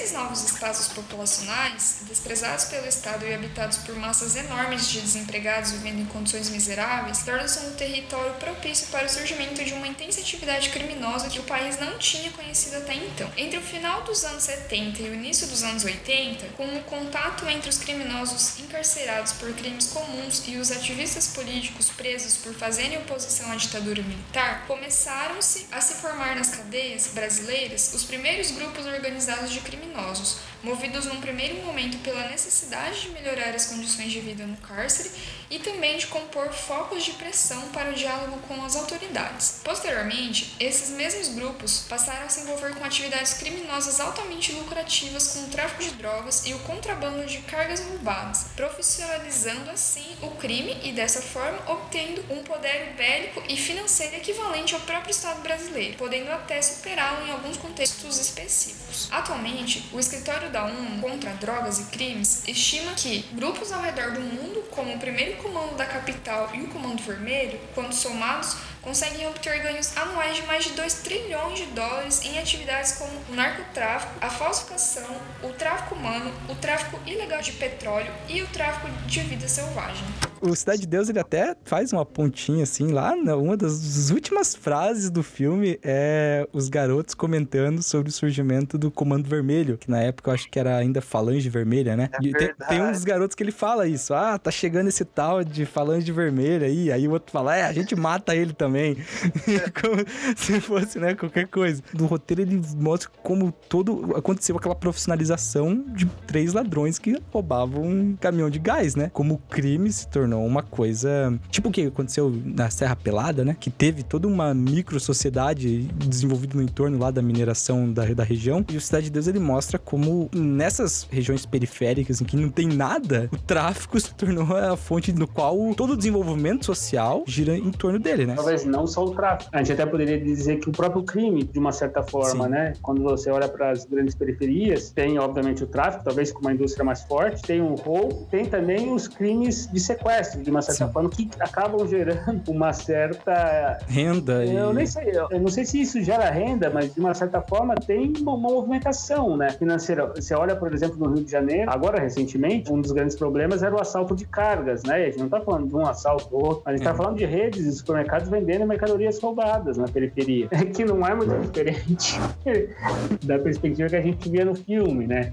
Só que num, num aspecto muito mais ampliado e muito mais industrial. Então, eu acho que é até interessante, né? O filme traça aí uma perspectiva do crime como uma indústria da favela, né? Sim. A indústria que emprega na favela. Você vê, no fundo, um problema que nunca foi resolvido. A solução que se coloca hoje é, é ter mais uma arma para se defender, entre É, aspas. virou parte do, da- do que é ser brasileiro, né? Foi assimilado isso para todas as esferas da, da cultura, para a esfera política, esfera social, tudo. Até a religião está sendo influenciada por isso, né? Você passa a tentar justificar e adaptar todas as ideias, ideologias, pensamentos. A própria produção de um filme desses, como Cidade de Deus, já é a, cultura, a indústria cultural assimilando essa realidade. Se tornou uma coisa completamente natural do país. As pessoas morrem no filme, e são muitas, as mortes acontecem do mesmo jeito que os carros são roubados, as mortes acontecem como se fosse algo do cotidiano. Tem uma cena que o corpo está em cima do bueiro, as pessoas passando ali, como se ele não tivesse ali. Uma degradação social, né? Você pensar, no fundo, é uma guerra civil. Só que é uma guerra civil dispersa, né? Isso é muito típico de um, esse- de um contexto extremamente primitivo. De que não existem bandos muito claros, ideologias, uma coisa organizada e que você consegue colocar uma bandeira. Daria pra fazer um paralelo com o que acontecia antes da colonização do país, quando você tinha aquelas dezenas de tribos indígenas nativas que viviam naqueles ciclos de vingança. O próprio ciclo de vingança das tribos tinha uma perspectiva, né? Em algumas tribos, por exemplo, existia o ciclo da guerra, mas era para pegar o grande guerreiro, em algumas tribos, trazer o grande guerreiro para a tribo, depois cozinhar o grande guerreiro e comer. Por mais que isso pareça muito canibal e primitinho, tem uma certa perspectiva mitológica. Ele não está fazendo a morte pela morte. Não, eu estou matando porque eu quero me aproximar dos deuses, me aproximar do guerreiro, do grande guerreiro, daquele que Tem uma conotação Mas no filme espiritual, não. né? No filme não tem nada disso. A morte e a vida, elas são elementos passageiros, talvez até menos primitivos que o da tribo indígena. É, foi uma regressão. A morte, a- a morte não tem nenhum significado. Já pensou? Tu fudido braço, eu fudido no outro. Tu por um irmão, eu pelo outro. Aí que seria engraçado mesmo. Aí, caralho, Zé, eu tô muito aí. Caralho aí. Quem tá de mané galinha é bom mesmo, hein, Zé? Hein, Zé? Doze bandidos pra correr assim do nada, maluco. Ele veio chegou do nada, ele chegou do nada. Aquela cena que o Piazinho entra pra equipe do Cenoura, ele quer vingar quem matou o pai dele, que é o Mané Galinha, né? Então acaba que o pai dele foi morto, ele foi fazer justiça, matou o Mané Galinha e morreu de uma bala também, né? Logo em seguida, né? Então é o ciclo que é, esse é o fim, né? Desse pessoal que tá envolvido. A vida da pessoa acaba ali. é- Ela nem tem tempo, né, de, de se desenvolver. Ela já é, assimilada pra dentro desse redemoinho. A morte é o significado de alguma vida que começa para morrer de novo. Do ponto de vista do roteiro, a morte gera uma vida, né? Porque a vida do sujeito muda, a perspectiva de vida dele muda e todas as ações agora são para vingar aquela morte. O único drama que a gente compartilha de fato no filme é o drama de que a, morte vai criar uma perspectiva de vida que é criar uma outra morte. Certo dia, Lameque disse às suas mulheres: Hades lá, Escute, mulheres de Lameque. Marque bem o que eu digo. Matei um homem porque me feriu. Matei um moço porque me machucou. Se são mortas sete pessoas para pagar pela morte de Caim, então, se alguém me matar, serão mortas 77 pessoas da família do assassino.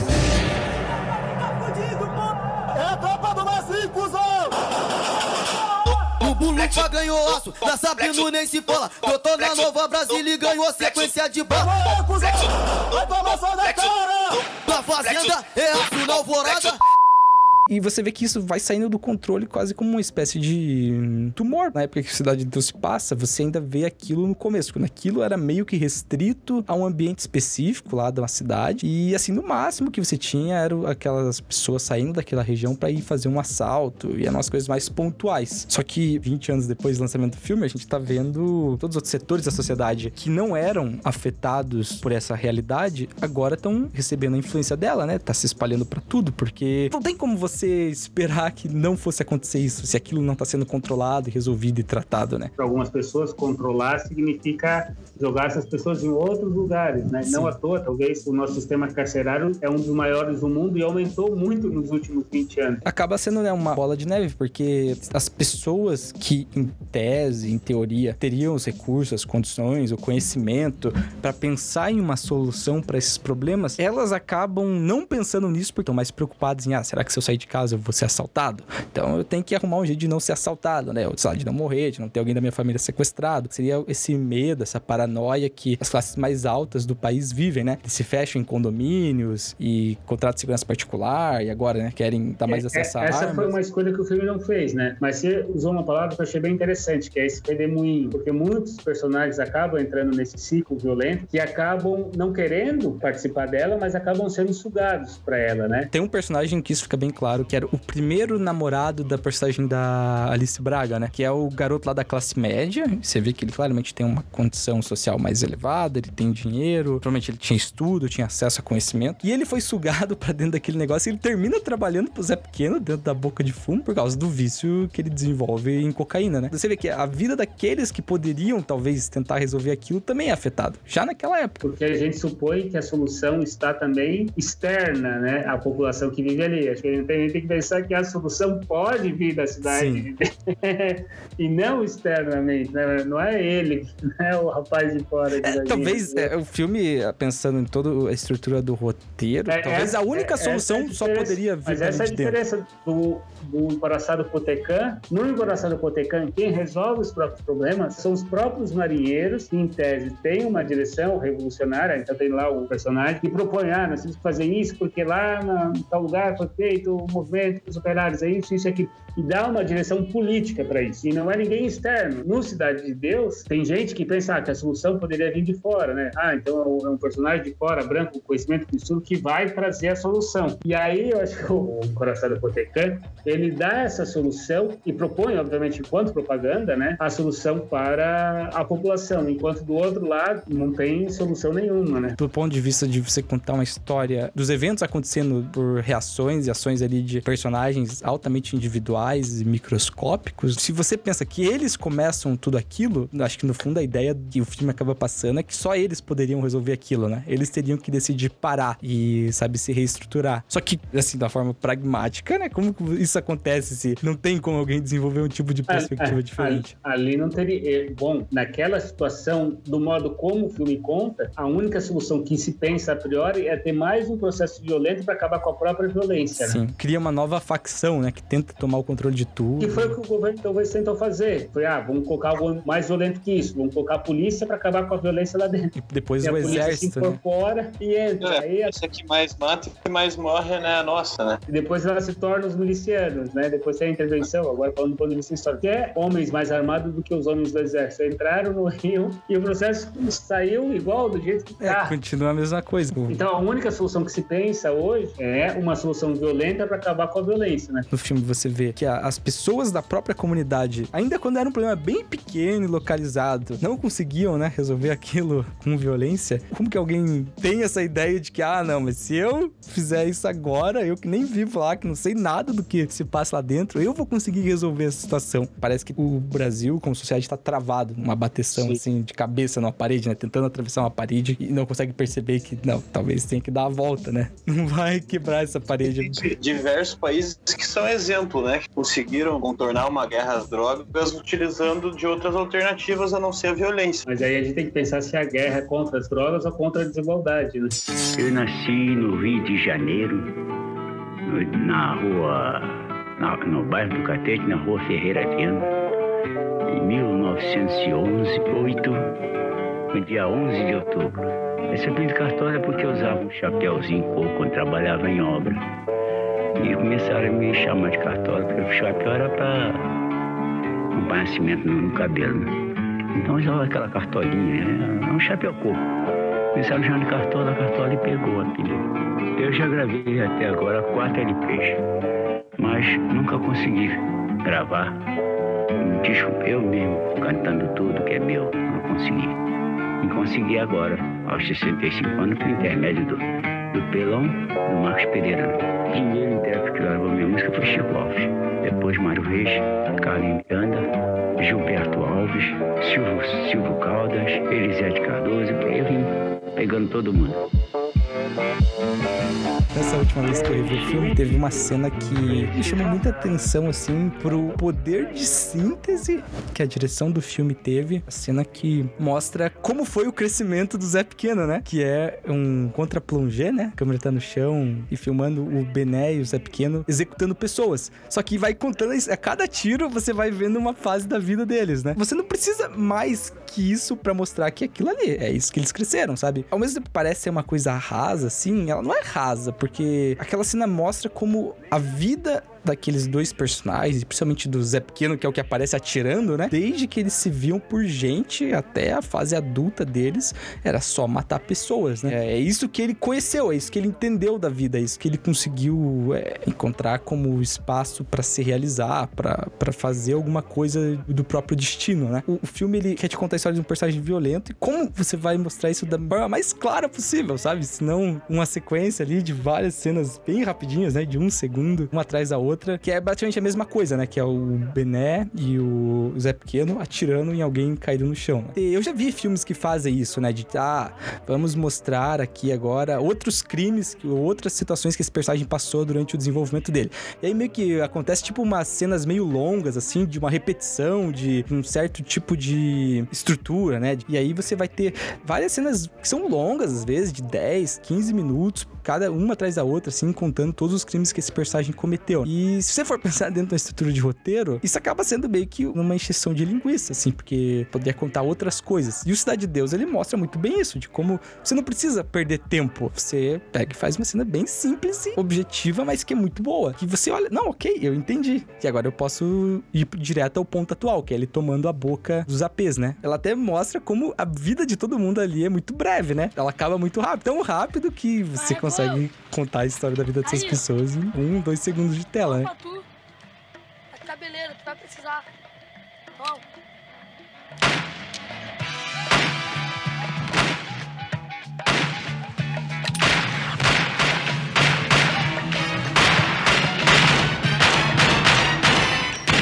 O fato dele não, do diretor não precisar mostrar os outros assaltos, por exemplo, pra, pra gente saber da história do Zé Pequeno e do Bené, é porque ele consegue acho, caracterizar muito bem, né, os personagens. Por exemplo, você sempre vê o Zé Pequeno com a arma. Então, por exemplo, mesmo se você não sabe quem que é o Zé Pequeno ou quem que é o Buscapé, que é o fotógrafo, você sabe que você vai ver o cara com a arma é o Zé Pequeno, por- porque isso caracteriza ele. Mesma coisa a câmera, né? Eu acho que a câmera caracterizava muito o Buscapé. No começo do filme que ele tá, eu não sei se ele tá com o alicate nadando no mangue, não sei se é o alicate que tá com ele, Ele até tá em cima da árvore ele fala assim: ah, o que, que você vai ser quando crescer? E o Pezinho fala: ah, eu vou ser salva-vidas. E você? Ah, eu não sei, mas eu sei que eu não vou ser policial e nem bandido. Eu tenho medo de tiro. Então, assim, acho que desde o começo da história, o Buscapé já tem esse lado voltado para não ser do crime, não estar ligado com a violência. E o Dadinho já é o oposto, né? Desde o começo já é mostrado querendo atirar, querendo matar. Muito bem caracterizados os personagens. Nessa cena aqui, tem uma sequência de mortes que culmina com ele chegando naquele apartamento. E essa sequência de mortes,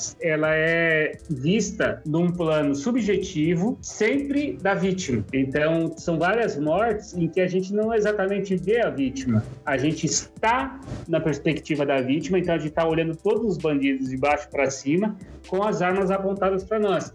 O que é bem interessante, porque de uma certa forma coloca o espectador como vítima dessa profissionalização da quadrilha. E tem uma coisa interessante também que acontece várias vezes, que o filme ele brinca com o nosso preconceito. Então, quando o Buscapé vai tentar assaltar e sai do ônibus, não consegue assaltar porque deu uma negalinha, depois ele consegue uma carona. E aí tem uma cena ali que é, ah, ah onde está o corpo? A cena sequente, né? Que ele entra no carro e depois se liga, onde está o corpo? Quem vê aquilo ali fala, ah, o cara entrou pro crime agora, tal, não escapa ninguém desse negócio. E aí vai mostrando uma série de sequências que você diz, ah, agora ele entrou. E aí ele quebra com essa perspectiva. De uma certa forma, você pode dizer, olha como nós somos preconceituosos. E parece que o diretor está apontando para isso, né? Olha só como você é preconceituoso como você pensou no pior do que poderia ter acontecido, né? Como você não acreditou nas pessoas. Mas, no fundo, o diretor nos coloca uma perspectiva de que, não, é possível ter mudança, você tem que acreditar. Então ele quebra com a perspectiva. O outro quebra de expectativa, não perspectiva. E acho que é quando o Buscapé publica as fotos, se eu não me engano, e aparece a câmera subjetiva olhando as luminárias correndo na vertical. Então a câmera acontece como se ela tivesse filmado da perspectiva de quem está numa maca andando no corredor. Então você só vê as luminárias correndo, né, de cima para baixo. E aí essa é a cena que o Buscapé vai atrás da menina do jornal para dizer, para brigar, para ah, eu sou um homem quase morto por sua causa. Só que que quando você vê aquela cena, a cena deve ter durado 3, 4 segundos, até ela focar no Buscapé, você acha que o Buscapé tá na maca, ali no hospital, entendeu? Mas ele não tá. Ele, no fundo, ele tá correndo dentro do jornal, super rápido, para brigar com a jornalista, porque ele é um homem quase morto. Então, ele, de uma certa forma, brinca com essa nossa expectativa e frustra ela. Mas isso é bom, né? Porque ele não chama a gente de ignorante. E, por último, uma outra coisa desse processo de síntese que o filme incorpora, o filme sempre trabalha com esse negócio negócio do bem e do mal, né? Então sempre tem escolhas boas, escolhas ruins, escolhas entre aspas do bem, escolhas do mal. Mas isso também é visto do ponto de vista de dois personagens. Em tese, o Zé Pequeno é o bandido do mal e em tese o Bené é o bandido do bem. E tem uma briga entre esses dois personagens, já poderia assim grosseiramente falar bem e mal, em que o Bené é sacrificado, ou seja, entre aspas, o bem é sacrificado porque fez o bem ao proteger aquele rapaz que o próprio Zé Pequeno diz, né? Ó, a gente tá protegendo esse cara aí, daqui a pouco ele vai te matar. E é o que acontece. Eu acho que tem uma mudança ali no filme que é o seguinte: acabou o personagem do bem, acabou o bem, agora começa a guerra. Agora vem uma mudança dramática,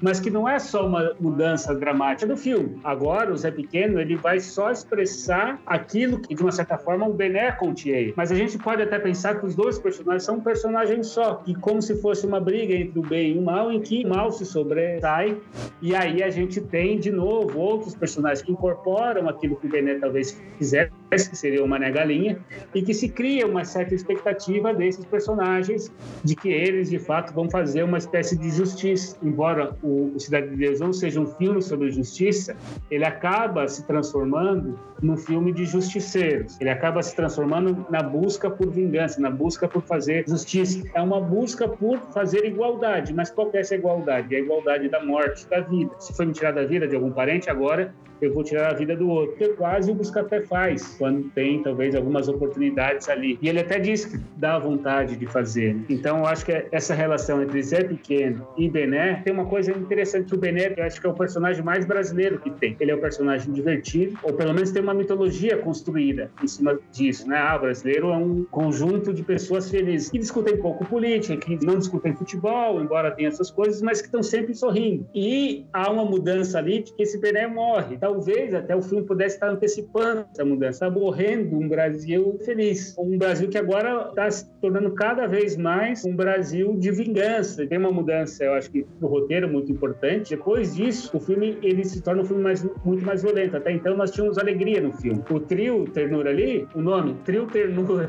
eles, se eu não me engano, eles não matam ninguém no filme. E eles até se defendem. Não, eu não matei ninguém. Não sei quem aconteceu lá, foi o outro que fez, mas eu não matei porque eu Trio Ternura. E essa alegria, de uma certa forma, até tem característica em alguns personagens, mas acaba morrendo em determinado ponto. Até o próprio Mané Galinha é super divertido. Ele tá ali trabalhando, ah, por que fudido? Ah, mas isso tem que. São personagens felizes que depois incorporam esse peso social que eu acho que é bem caracterizado pela morte do Bené. Se você pensar, o Bené, antes de morrer, ele joga as sementes para que aquele personagem, que é o personagem do Buscapé, venha conseguir realizar o sonho dele e finalmente vencer aquele ciclo de pobreza, miséria, violência, que é quando ele entra para trabalhar pro jornal como fotógrafo, né? Consegue o estágio. Ah, mas ele consegue fazer isso às custas das mortes. Né? Sim, de uma certa sim. forma, ele é uma pessoa daquelas que lucra com as mortes. Mas eu não estou condenando ele. Eu estou dizendo que, no fundo, todo mundo acaba lucrando com a violência. É que dentro do roteiro, o Bené acaba sendo realmente uma espécie de sacrifício, sabe? Se ele não tivesse tentado dar a câmera pro Buscapé, muita coisa ali teria sido diferente, né? Então ele tenta ainda passar uma mensagem meio de esperança, assim, de tipo.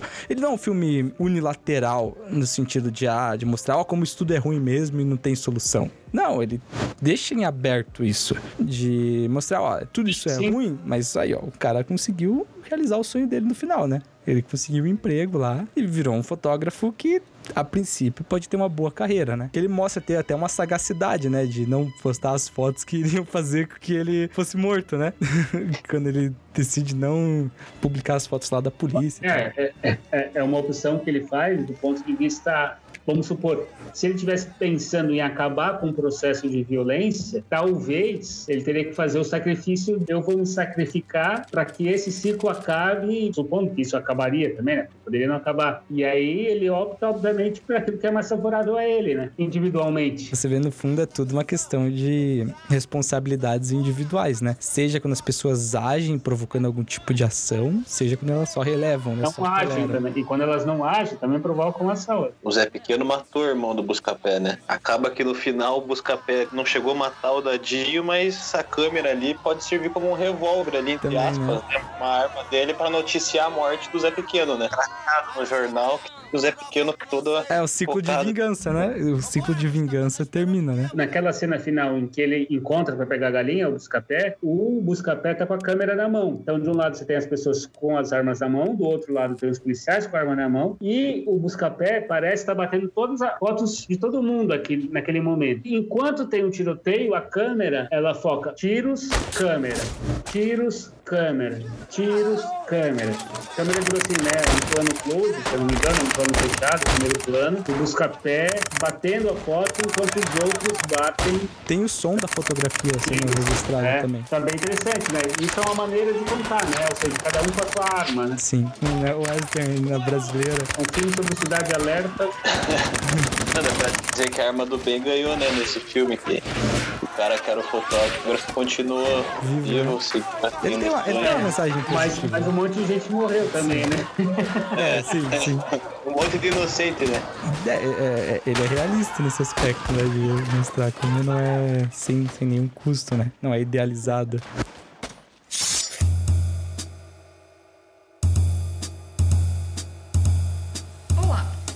Aqui a Andressa e eu estou passando apenas para lembrar você de se cadastrar no feed do Oscilações no seu agregador favorito de podcasts para não perder os próximos episódios e também seguir a gente no nosso Facebook e no nosso canal do YouTube. Tanto a página quanto o canal se chamam Aqui no Pulsão e neles você vai poder continuar antenado com as demais atividades do projeto. E se você se interessou pelo assunto discutido nesse episódio e gostaria de saber mais a respeito do tema, leia a descrição do nosso feed. Nela você vai encontrar links para sites com conteúdos mais aprofundados e também os créditos de todos os efeitos, músicas e narrações que usamos no nosso programa. Foi, foi que a tropa tá na pista, geral com fuzil na mão. Se tentar no karatê, vai tomar só rajadão. Se pisar no 15, você vai ficar fudido. Que é só os pitbull de raça pra bonar trocar de tiro. Nós tem, nós tem Brock, tem AK, 62 com Miralhense. Teu dos alemão é os moleque da 13. Nós vamos voltar pra casa e botar bala pra comer. Retomar o que é nosso e gritar. É na CDD só tem bandido faixa preta Tentaram vir pegar o homem a bala oh.